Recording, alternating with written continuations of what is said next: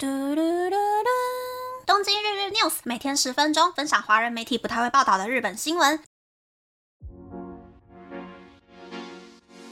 欢迎来到东京日日 news，我是可露米。我是放了八连休后，昨天第一天开工，发现囤了六百多封未读邮件的可露米。开工日上午就开始想着下班的可露米。啊，休假果然只有休的那几天是最开心的。回来之后整理行李啊，洗衣服、收行李箱，零零总总大概花了我五个小时吧。就连记账也是记得很辛苦啊，因为我回去台湾都是刷卡的，现金都是家人在付的。回来之后就发现，我不在日本的这几天，日币又跌回去了，变成对美金一比一百五十了。也就是说，国历年回去的话，我就可以少刷很多钱呀，整个心情超不爽的耶。但是我也是带了很多在日本买会贵两倍以上的东西回来啦。刷卡的时候我还是有幸福到的，也真的还好。我买了三包可乐果、蜜兰诺、一枚泡芙、一枚蛋卷、孔雀卷心饼各一盒，也买了日本绝对买不到的麻辣寸枣、冬瓜糖，还有 Kid O 回来。我以前也以为 Kid O 是日清的嘛，所以日本应该有卖。殊不知日本没有卖 Kid O，哎，明明就超好吃的，可是日本就是没有像 Kid O 的这种。气死夹心苏打饼干，这一点让我觉得很不解。Fine，开始介绍新闻喽。昨天我刚好找到几个跟日本年轻人，就是大概 Z 世代的族群比较相关的新闻，所以接下来呢，我会一口气把这些新闻串在一起介绍哦。那个大家耳朵准备好哦。日本的 Z 世代族群是在经济状况变得比较不好的经济泡沫化之后出生的，他们不讲究花俏，更讲究时间还有金钱的效率。更愿意把钱投资在兴趣上，吸引 Z 世代族群最具代表性的东西就是短影片平台 TikTok。不过最近还有几个很吸引 Z 世代族群的商品和服务。首先是主打一对一指导运动和饮食的健身房 Rise 的平价品牌 Chocoza，每个月只要日币两千九百八十元，随时都可以去运动。使用器材的时候也不需要特地更换运动服或是运动鞋，随时都可以去健身。再来是主打读一本书只要十分钟的线上阅读平台 Filer，让上班族或是正在找工作的人可以利用通勤时间阅读，以及连锁 KTV Joy Sound 旗下的新品牌 Sabikara，主打去 KTV 只唱副歌，就算点冷门歌曲，朋友们也不用硬着头皮听完整首歌，每个人都可以享受到 KTV 的乐趣。除了这些讲究效率的商品和服务，根据交友软体 OmiI 的调查。Z 世代族群在使用交友软体的时候也很讲究效率，与其花时间和一个人慢慢的培养感情，Z 世代族群会同时联系超过四位网友，和谈得来的人速速见面之后发展成情侣关系。就连在求职的时候，Z 世代族群也很讲究效率。去年四月，朝日新闻电子版就有介绍，许多 Z 世代族群在毕业之后到宫城县的气仙早市。寻找可以上远洋渔船工作的人，比前一年增加了四倍以上的新闻。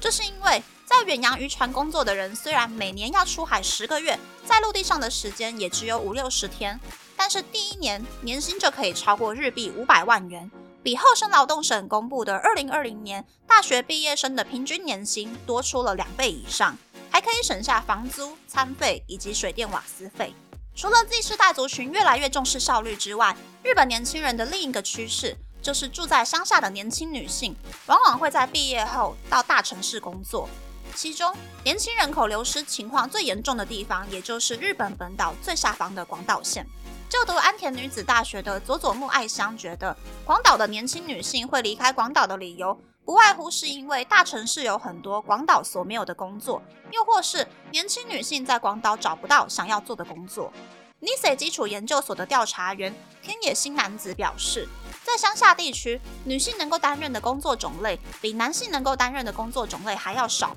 造成年轻的女性离开乡下的情况，比起年轻的男性离开乡下的情况还要更严重。虽然日本在二零一六年实施女性活跃推进法，员工超过三百零一人的企业必须要向国家提出女性活跃企划案，并发布在企业的官网上。但是，员工超过三百零一人的大企业，大约有四成都集中在东京都。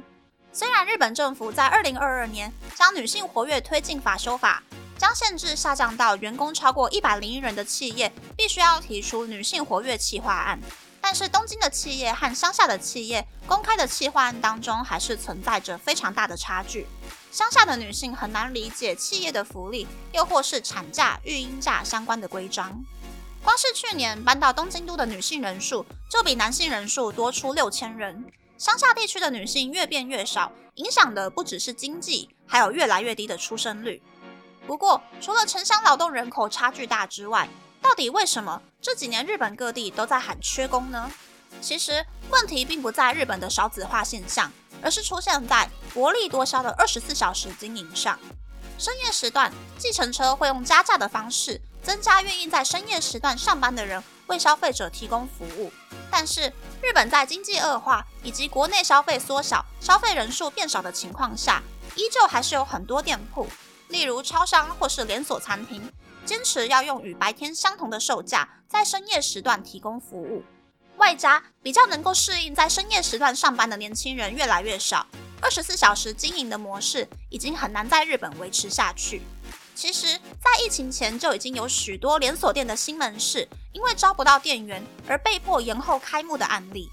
二十四小时经营的模式也许会逐渐变少，将来日本的生活可能会变得没有那么方便，也说不定。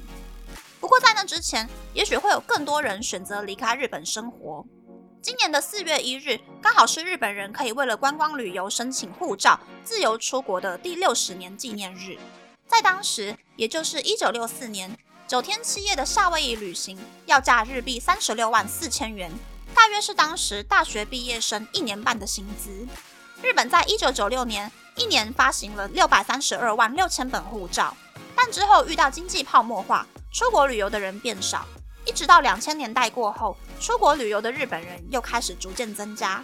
而目前旅居海外的日本人已经超过了一百三十万人。但是 JTB 综合研究所的黑须宏志表示，想要到海外求学或是累积经验的年轻人可能会越来越多。根据西日本新闻的调查，百分之八十三点五的人有出过国，而出过国的人当中，百分之八十六点二的人是去旅游的。此外，有三成以上的人想要搬到国外住，原因是因为觉得日本社会很封闭，想要到海外养老，又或是想要出国找工作。其中，曾经去澳洲打工留学的二十岁女性说，到了国外才知道日本的好，将来想要在日本工作，但是日本的政策对年轻人很不友善，所以还是有搬到国外的打算。